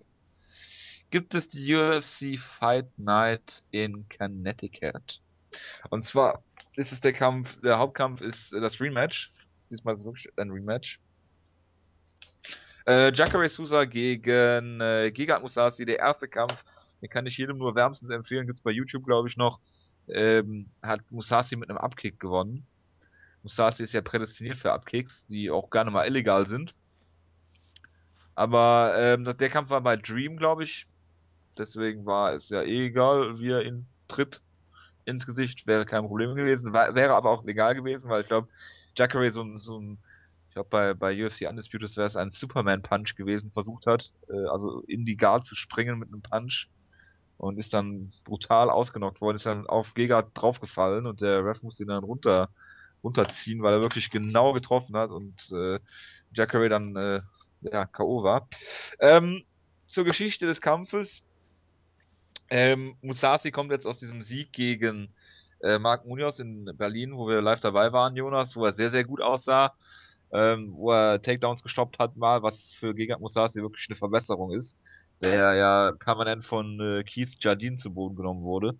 Ist kein so schlechter Grappler, ist äh, eigentlich ein Judoka und äh, Kickboxer, ne? Ähm, ist gar nicht so ein schlechter Grappler, allerdings äh, wird er viel zu oft zu Boden genommen und vom Rücken ist das dann auch immer schwierig. Ähm, gegen Jacare, der natürlich äh, diesen Grappling-Hintergrund hat, aber jetzt auch den einen oder anderen Gegner mal ausgenockt hat. Äh, was auch eine interessante Entwicklung ist und die stehen jetzt vor dem Rematch und sind ja durchaus sehr, sehr viel weiterentwickelt, also sich durch, durchaus sehr, sehr viel weiterentwickelt in ihrer Karriere. Ähm, und da bin ich mal gespannt. Es wird auch ein Fünf-Runden-Kampf, wenn der Kampf weitergeht. Ähm, wie siehst du den Kampf denn, Jonas? Ich habe jetzt ein bisschen die Einleitung. Also ich finde den Kampf auf jeden Fall extrem interessant. Äh, auf dem Papier, Jacare ist natürlich zu Recht auch der Favorit, weil er einfach ähm, extrem gutes äh, äh, Judo und Ringen natürlich auch hat und natürlich am Boden unfassbar gut ist und Musashi da immer seine Schwierigkeiten hatte, was sowas angeht. Von daher ist für Ja, mich gut, auch. also dann muss er aber, ich glaube nicht, dass er uns submitten kann. Ich glaube es nicht. Ich, ich glaube erstmal, dass Jacare prinzipiell jeden submitten kann. Ob er das dann tut, ist nochmal eine andere Frage, weil Musashi, ich weiß gar nicht, ob der mal getappt wurde. Also Äh, ausgenockt worden ist er noch nicht, das hatten wir ja vor ein paar Wochen mal. Äh, Also er wurde mal submitted, das ist aber glaube ich schon wieder ewig her.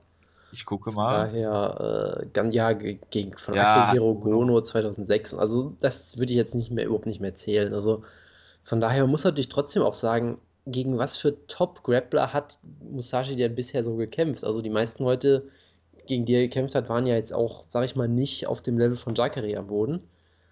Und wenn, dann ging der Kampf meistens nicht zu Boden. Also ich meine, so ein Babalu hat halt eben schnell ausgenockt, da hat er jetzt auch nie seinen, seinen Grappling wirklich gezeigt. Also von daher, ich traue Jacare am Boden prinzipiell erstmal alles zu. Ob es jetzt die, der wahrscheinlichste Ausgang ist, weiß ich jetzt trotzdem nicht. Ähm, ich finde es halt, ich finde es echt schwierig, weil Jacare sah verdammt gut aus in letzter Zeit, das muss man natürlich sagen. Äh, Musashi auch ziemlich gut. Ich meine, dass er gegen Machida verliert, ist ja absolut keine Schande. Und gegen äh, äh, Munoz sah er, wie gesagt, wunderbar aus. Von daher, ich freue mich sehr darauf. Es ist für mich ein bisschen durchaus enger, als man das von den Wettquoten oder Ähnlichem vielleicht denken könnte. Also, ich sage durchaus, dass Musashi eine Chance hat. Er ist, wie gesagt, man hat es auch gesehen im ersten Kampf natürlich. Ich glaube nicht, dass natürlich wieder ein Abkick passiert, weil da wird Jacare schon aufpassen. Aber Musashi ist im Prinzip überall gefährlich. Sowas kann immer auch passieren.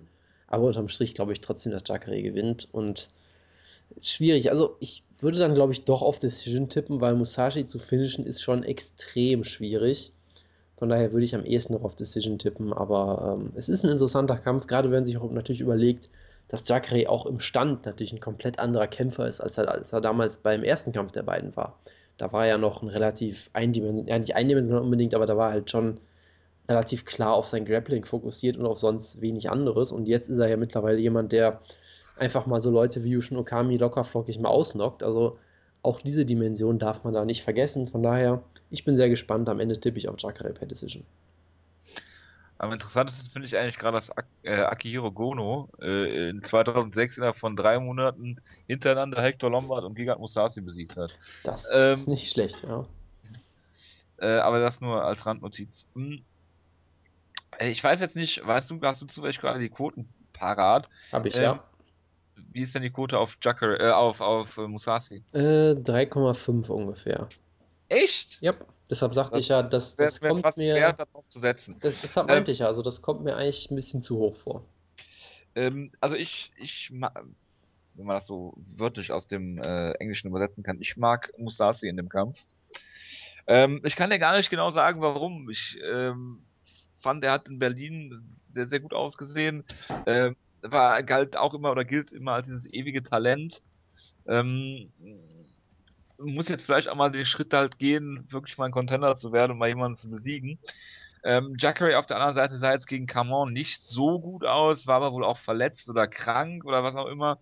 Ähm, also das muss man ihm jetzt auch nicht unbedingt vorwerfen. Hat auch eine sehr gute Serie jetzt hingelegt. Ähm, nach, der, nach der Niederlage gegen Rockhold hat er ein, also eigentlich alles besiegt, was ihm vorgesetzt wurde. Und gut, wie gesagt, äh, Musashi hat gegen, gegen ähm, Machida verloren und davor dann halt nur dieses, diese Niederlage gegen King Mo. Da, gut, ist er halt zu Wohnen genommen worden. 100 Mal.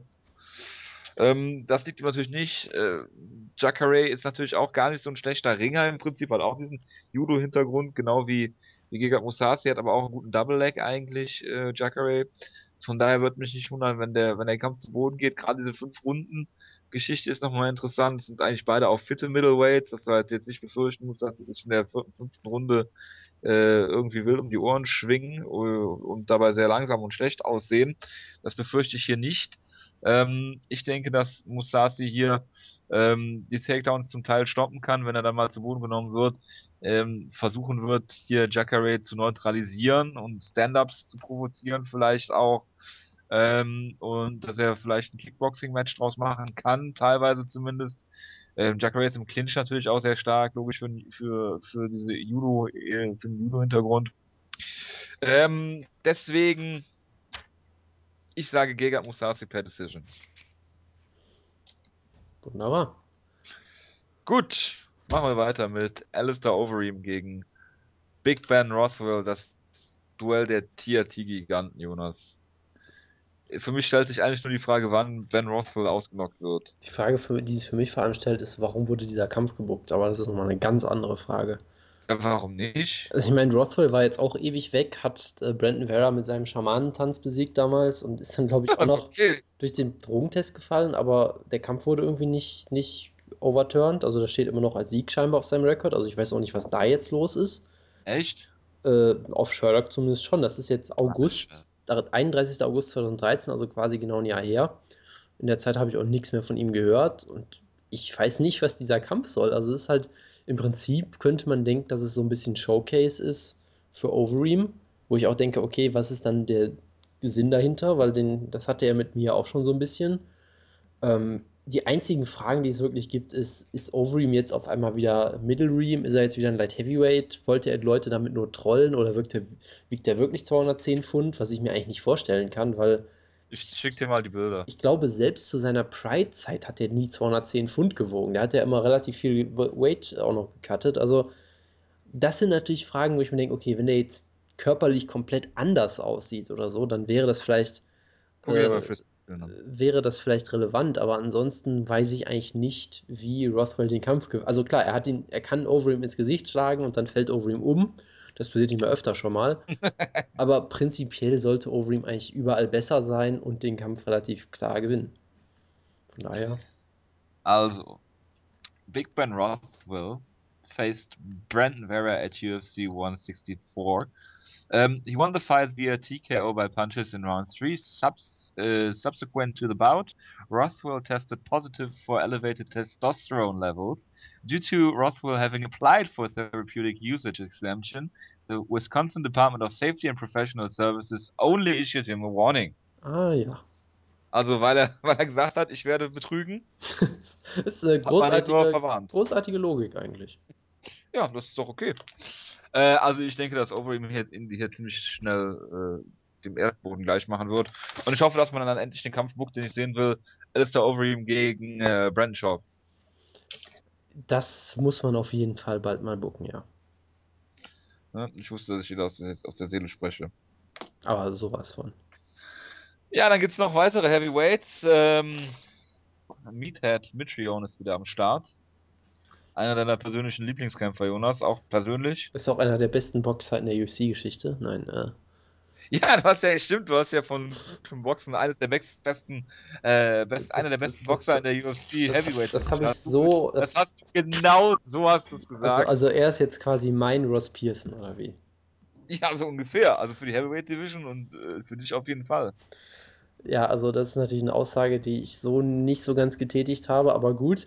Äh, ich sage weiterhin, Metreon kann halt ein bisschen boxen, so. ja, ja, klar. Und sieh mal so, Derek Lewis ist bisher dadurch aufgefallen, er kommt ja, glaube ich, kommt ja aus dem Football oder sowas? Ich, ich, glaube schon. Er ist halt unfassbar groß, bei Sherlock gelistet mit 264 Pfund. Und was er bisher halt immer gemacht hat, er hat halt Takedowns irgendwie geholt und hat er im Prinzip einen Schlag am Boden gelandet und der Gegner war K.O. Also auch wirklich so ganz komische Schläge, irgendwie so aus total geringer Distanz, irgendwie einen Schlag dann Gegner weg. Er hat auch Derek Rochold mal ausgenockt, also muss er eigentlich ein Topkämpfer sein. Deshalb tippe ich natürlich auf The Black Beast, Derek Lewis per K.O. in Runde 1. Einfach so. Äh, Fun Fact: Matt Mitrion hat in der UFC-Karriere noch keinen Takedown versucht. Das ist ein hervorragender Fun Fact, ja. Joe Lawson gegen äh, Michael Chiesa und da bin ich gespannt drauf, weil Joe Lawson in seinem letzten Kampf gegen, was, Michael Johnson? Nee, war nicht Michael, das äh, war. Das, der, äh, der, der, der, jetzt fällt mir jetzt gerade nicht ein, aber er hatte auf jeden Fall. hat er besiegt. Genau. genau, da hat er relativ gut wieder ausgesehen. Ja, ist halt auch McDanzig, ne? Also, das ist, der hat, der äh, hat, McDanzig hat danach auch seine Karriere beendet, glaube ich, ja, das kann man durchaus ja, anmerken. Genau, wegen Hirnschäden oder was. Ähm, von daher, äh, ich bin mal gespannt, wie Joe Lawson hier auftritt. Ist ein guter Kampf. Michael Chiesa ist sicherlich ja, ein solider Durchschnitts-Lightweight. Solider Durchschnitts-Lightweight. Ja, also nicht, nichts, nichts Großartiges eigentlich. Also er hat, er hat bisher in der UFC drei Submission-Siege, eine, eine Submission-Niederlage und einen, eine, einen Decision-Sieg. Hat gegen Masvidal per äh, Tony Ferguson Signature Move den Darth Choke verloren. Ähm, hat drei Renaked Choke Finishes gegen nicht so gute Leute eigentlich und äh, ja, von daher müsste Joe Lawson eigentlich packen. Ich will ihn sehr gerne grappeln. Der Kampf wird wahrscheinlich hoffentlich am Boden stattfinden. Ich möchte kein Striking-Duell der beiden sehen. Ähm, und von daher bin ich mal gespannt. Und zu dem Kampf gibt es nachher auch noch eine Over-Under-Frage. Da ich ja hier die Wettquoten offen habe, Michael Chiesa ist Favorit in dem Kampf übrigens. Oh Gott. Ich glaube, ich muss echt mal Geld auf meinen. Das, das äh, wollte ich nur mal gesagt haben. Mir fällt es halt schwierig, den Kampf einzuschätzen, weil ich habe Joe Lozon ja nach dem nach der Niederlage gegen äh, Michael Johnson irgendwie komplett abgeschrieben und gesagt, er soll mal zurücktreten, wie ich das immer mache. Ja, du, du hast Nein, also, ich, nach, einem, nach einem Kampf Tom, Tom Linibeck in Gott weiß was für Sphären gehoben. Ja, ja, komm. Also ich sage weiterhin, Michael Johnson ist natürlich verdammt gut. Lawson sah da trotzdem echt nicht gut aus in dem Kampf. Gegen McDensick sah er dafür wieder ziemlich dominant aus. Es ist halt auch McDensick, der jetzt auch kein Topkämpfer ist. Von daher, es fällt mir eigentlich immer noch schwer, immer noch schwer, Lawson wirklich zu beurteilen. Er war ja auch, äh, glaube ich, zwischenzeitlich mal länger verletzt, hat auch irgendwie gefühlt seit Ewigkeiten, also er kämpft nicht mehr besonders häufig. Ich meine, er hat im, De im Dezember gegen Jim Miller verloren, das war 2012, dann im August 2013 gegen Michael Johnson verloren und dann wieder im Dezember gegen Mick verloren. Das ist jetzt auch schon wieder neun Monate her, sein letzter Kampf. Also ist, glaube ich, zwischendurch Vater geworden, sogar meine ich. Also so wahnsinnig aktiv ist er auch nicht in letzter Zeit und anhand der letzten Siege fällt es mir halt echt schwer, ihn einzuschätzen. Und Michael Kessa, gegen George Masvidal kannst du auch mal verlieren. Der ist halt auch ein verdammt guter Kämpfer und bestimmt auch ein Top 15 Lightweight oder sowas. Äh, zumindest hat er immer das Potenzial dazu. Von daher, ähm, ich finde es echt schwierig, den Kampf einzuschätzen. Ich würde vielleicht sogar leicht in Richtung von Chiesa tendieren, aber ich habe hier ehrlich gesagt ja, überhaupt. Du hast ja auch keine Ahnung. Das ist richtig. In dem Kampf habe ich echt keine Ahnung, weil also ich finde den Kampf relativ ausgeglichen und ich glaube, das könnte gerade am Boden ein sehr interessantes Duell werden. Ich meine jetzt das generell vom MMA-Sport, keine Ahnung. Ich habe das schon verstanden. Ich habe versucht, das irgendwie abzu abzuwandeln. Ja, ich wollte es nur mal richtig stellen. Nicht, dass das heißt, ich sage, dass du nur diesen Kampf, keine Ahnung. Das ist äh, sehr nett von dir. Vielen Dank. Ja. Bevor ich äh, unsere, unsere lieben Hörer bashe, muss ich dich nochmal eben äh, darauf hinweisen, dass Joe Lawson hier klar per. Ähm, was sind denn so Go-To-Submissions von Joe Lawson? Eigentlich alles, ne? Inverted Armbar. Ja, ich habe auch irgendwas gedacht mit einem Kimura oder sowas. Ich sag, es wird ein Armhebel. Ah, so. sehr gut. Ich weiß noch nicht wann, aber ein Armhebel. Ja, Team Schlagkraft äh, 2013 Mitglied Nick Lenz ist wieder am Start. Äh, Relentless Nick Lenz, der auch äh, retweetet und favorisiert bei Twitter mein Relentless Tweet. Äh, kämpft gegen äh, Charles Oliveira, dieses Rematch in dem äh, Nick Lenz wirklich, äh, ich weiß, ähm, wie war es noch? Sah, er sah nicht besonders gut aus, oder? In dem Kampf, wenn äh, ich mich recht erinnere. In dem ersten Kampf von den beiden, oder? Ja. Ja. Das ist äh, soweit, glaube ich, richtig, ja. Und der wurde dann halt von einem sehr illegalen Knie. Sehr getroffen. illegalen Knie getroffen, genau. Und dann gefinisht, ähm, weil es keiner gesehen hat. Genau, weil es keiner gesehen hat, außer die Commission, die hat es dann overturned und es ist ein No-Contest geworden. Also nicht wie, wie bei Ben Rothwell. Ähm, ja, und äh, seitdem hat der gute Nick Lenz ähm, ja, zwei Niederlagen gehabt und dann haben ihn viele schon abgeschrieben, gerade weil er auch nicht den, äh, ja, wie sagt man, äh, spannendsten Kampfstil hat. Hat dann drei Siege in Serie, hat auch äh, mit äh, Diego Nunes und äh, vor allem Hakran Diaz äh, gute Leute besiegt.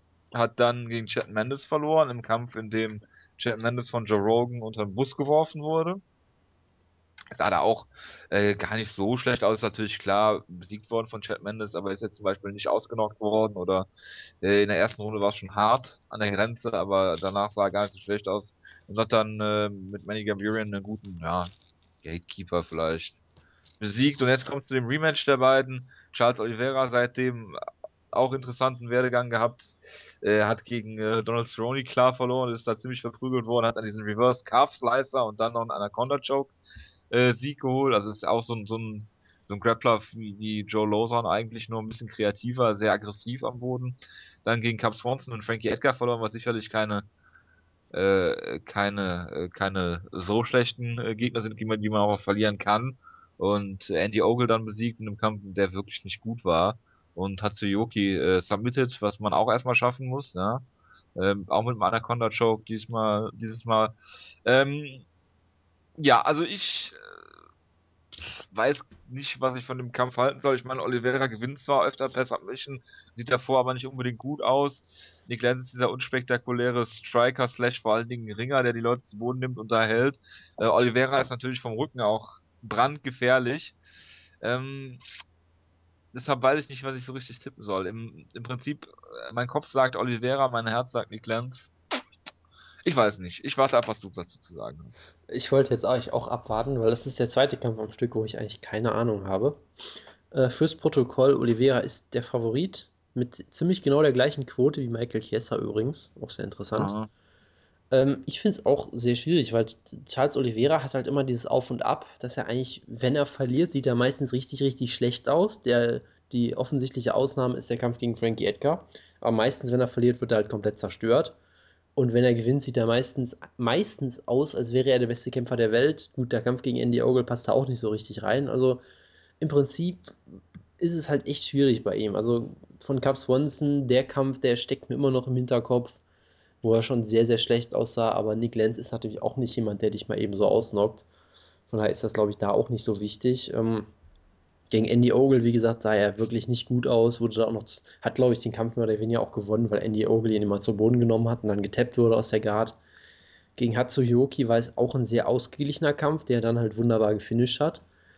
Ähm, es ist schwierig und Nick Lenz hat sich halt als Top 10 Featherweight mal etabliert. Dann gegen Chad Mendes zu verlieren, natürlich absolut keine Schande.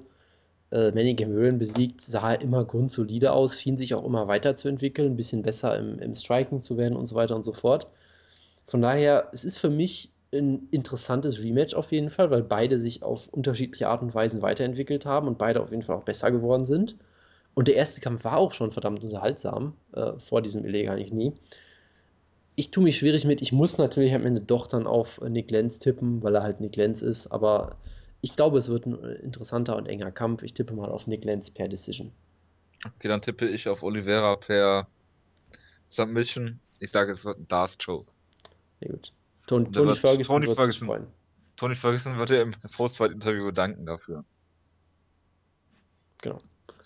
Und machen wir weiter. Über Justin Scoggins, deinen persönlichen Lieblingskämpfer, musst du natürlich auch noch reden gegen John Moraga. Äh, ja, sicherlich. Also Justin Scoggins, äh, 22 Jahre erst alt, äh, hat gegen Dustin Ortiz sein UFC-Debüt gefeiert, wo er für mich, glaube ich, den Kampf hätte gewinnen müssen. Genau, da hatte ich ihn vorne, aber es war jetzt auch ein relativ enger Kampf. Es war jetzt keine Robbery oder sowas in der Art. Sah da aber auch schon ziemlich gut aus. Wie gesagt, noch sehr, sehr jung, kann alles. Scheint mir auch so jemand zu sein, der halt einfach von Anfang an quasi alle Disziplinen trainiert hat und überall richtig gut ist.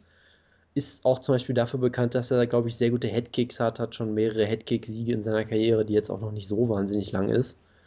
Äh, mindestens schon mal zwei in der Profikarriere, mindestens auch noch einen Amateurkampf. Also äh, eigentlich überall ziemlich gut. Gerade Präferenz ist scheinbar sicherlich das Striking vor allem noch. Und John Moraga hat halt auch diese komische Karriere, dass er vermutlich zu früh den Titelkampf äh, gegen Demetrius Johnson gekriegt hat.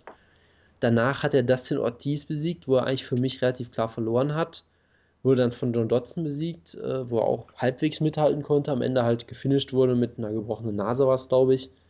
Äh, wo er in Highkick reingerannt ist, mehr oder weniger. Ja, ein Knie eigentlich, ne? Genau, also es wollte genau. Highkick werden, ist ins Knie gelaufen. Genau, hat sich da so reingeduckt. Äh, auch schwierig zu beurteilen, weil, wie gesagt, für mich hätte er eigentlich jetzt drei Niederlagen am Stück, hätte er eigentlich haben sollen.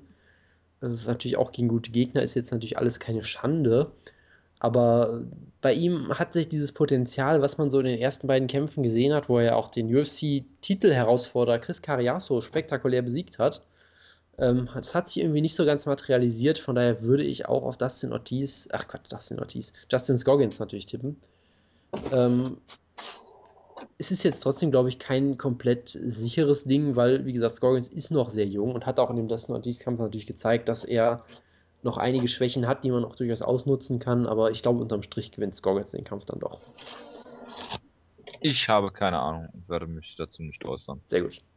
So lobe ich mir das. Ne? So logisch mit meiner Abteilung. Ja, dann äh, die Prelims äh, lassen wir links liegen.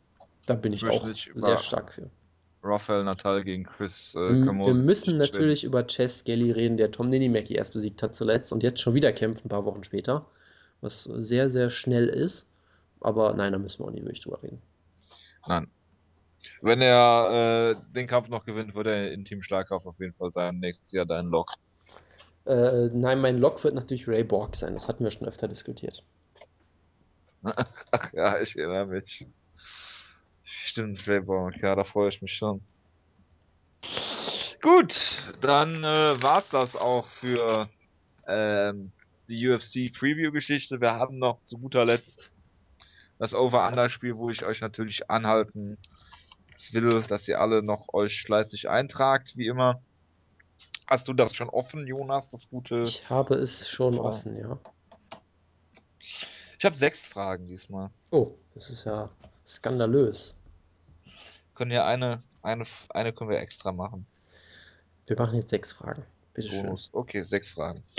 Äh, gut, ähm, zuerst möchte ich euch, äh, liebe Hörer, alle mal rügen. Ja? Letzte Woche ist das eingetreten, was ich, was der Jonas zumindest laut Over Under niemals für möglich gehalten hätte dass in der UFC eine Submission, die auf Plata endet, äh, erfolgreich war.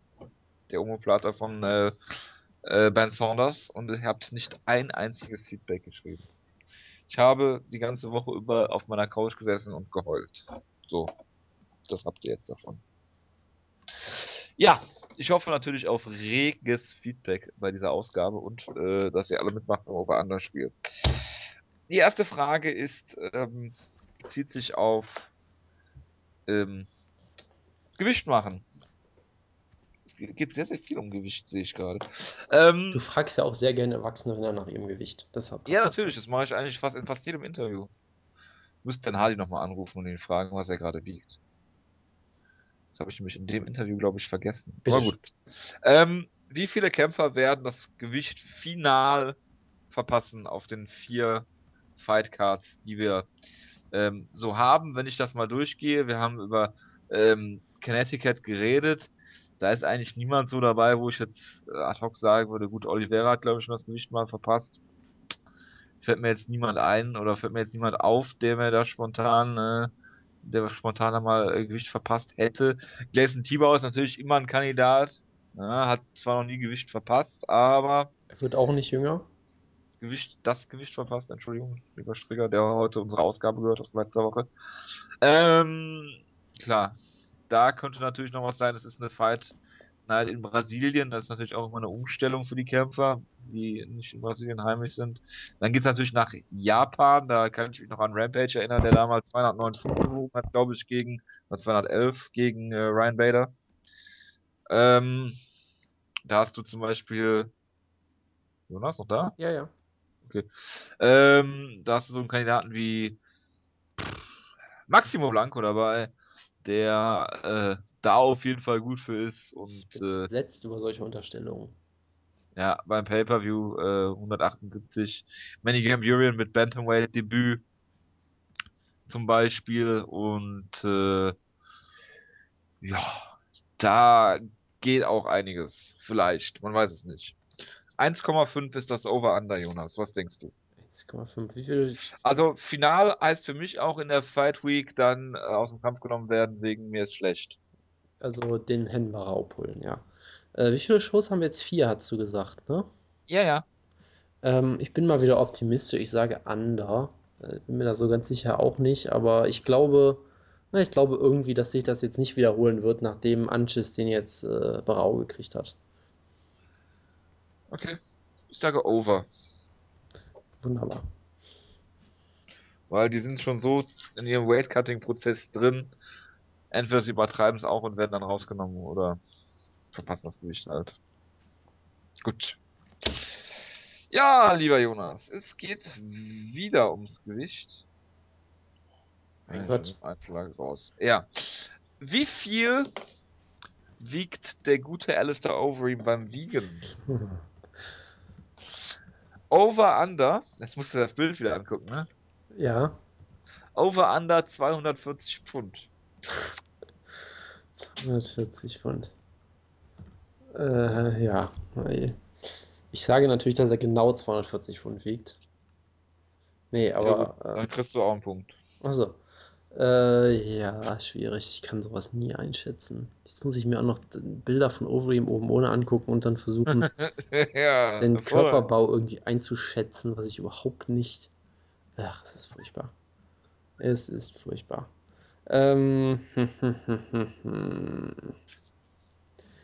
ich sage einfach mal Under, weil ich auch keine Ahnung habe und eigentlich nicht so lange drüber nachdenken will. Bitteschön. ich sage Over äh, weil Alistair Overeem ja auch immer mit Klamotten komplett bekleidet auf die Waage geht und. Das ist ein gutes Argument. Am besten wäre es natürlich, wenn er das jetzt, jetzt, das Gewicht verpassen würde. Final. Das wäre optimal. Ja, genau, weil er 205 Pfund wiegt.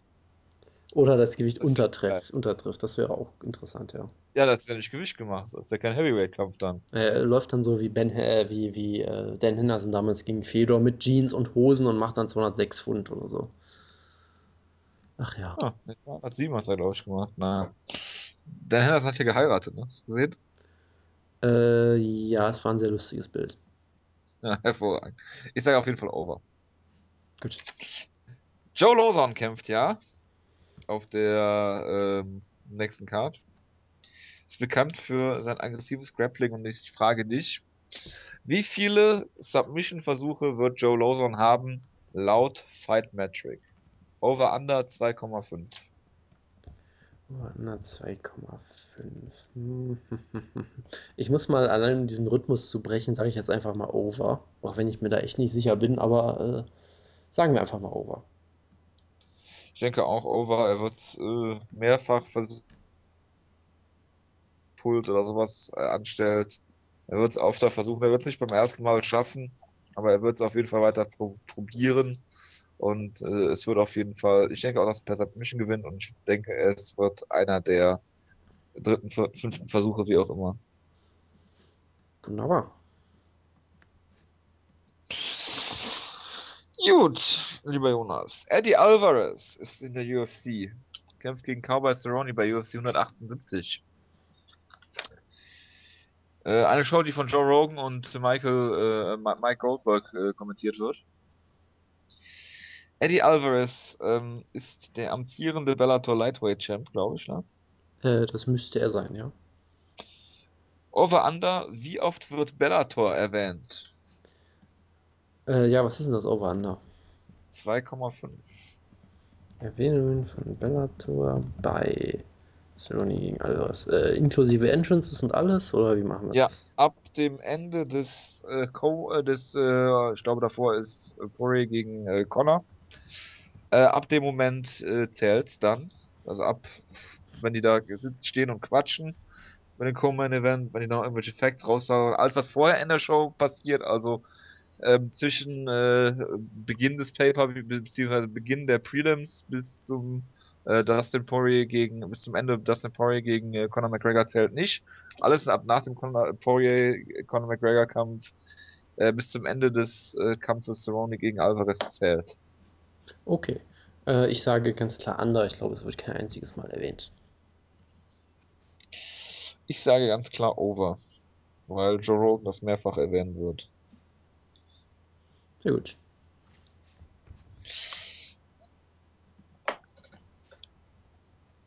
So, letzte Frage, Jonas. Bitteschön. Wer kämpft diesen Monat? Wie, wer Dein kämpft? absoluter, Lieblings Achso, Dein absoluter Lieblingskämpfer aller Zeiten. ja. Maximo Blanco natürlich. Ja, was ist mit dem? Ja, wie, wie, wie viele Fouls wird er begehen, Jonas? Ach, wie langweilig. Hatten wir das nicht sogar schon mal? Ja, aber es, das ist doch nicht langweilig. Das ist Over doch immer Under auf bitte. 0,5. Ah, das ist wenigstens mal gut gewählt. 0,4. Das heißt wenigstens mal gut gewählt. Alle meine Over-Under sind gut Ja, gewählt. ich hatte, glaube ich, 1,5 gemacht, was zu hoch war, glaube ich. Ähm, gegen wen kämpft er denn überhaupt? Das habe ich jetzt gar nicht mehr im Kopf. Du hast es gerade schon erwähnt. Ich habe, glaube ich, ich habe es schon wieder vergessen. Gegen einen gewissen Dan Hooker. Ach, Dan Hooker. Was ja auch ein Künstlername ist eigentlich. Äh, ich, ich glaube, bei so einem Namen wird er extra Dan vorsichtig Hooker sein. ist der Halbbruder von äh, Rashid Evans. ist ganz einfach. Ich glaube natürlich an Maximo Blanco, deshalb sage ich Under. Er wird kein einziges Foul begehen. Ich glaube natürlich auch an Maximo Blanco und sage deshalb Over. Das ist eine durchaus äh, äh, stich, äh, stichhaltige Begründung, ja. Er kämpft in Japan und Japan gibt's, äh, gibt's äh, äh, ja, Headkicks am Boden Er wird mit dem. Soccer-Kick gewonnen, das äh, Soccer-Kick gewinnen. Ja, das ist nicht ganz unwahrscheinlich. Ich sage ja nicht, dass er nicht dadurch gewinnen kann. Das kann ja sein, dass der Ref das pflegt übersieht oder sowas. Das kann alles sehr gut sein, ja. Und dass Dana White dann Kraft seines Amtes als UFC-Protokollführer die äh, Entscheidung dann overturnt. Alles möglich, ja. Gut. Das waren meine fünf Over anders. Ja, dann sind wir doch jetzt durch, oder? Ich denke auch. Mein Laptop-Akku ist auch gleich. Sagt noch 24%, 19 Minuten. Ja, das war's. Wunderbar. Gut, dann äh, war's das. Ich verabschiede mich. Wünsche eine gute Woche. Ich denke mal, der Wutke ist nächste Woche wieder dabei, wenn er dann Bock auf MMA hat. Das ist zu hoffen. Äh, bis dahin, einen guten Start in die Woche. Ich wünsche euch was. Wir hören uns. Bis dann. Ciao, ciao.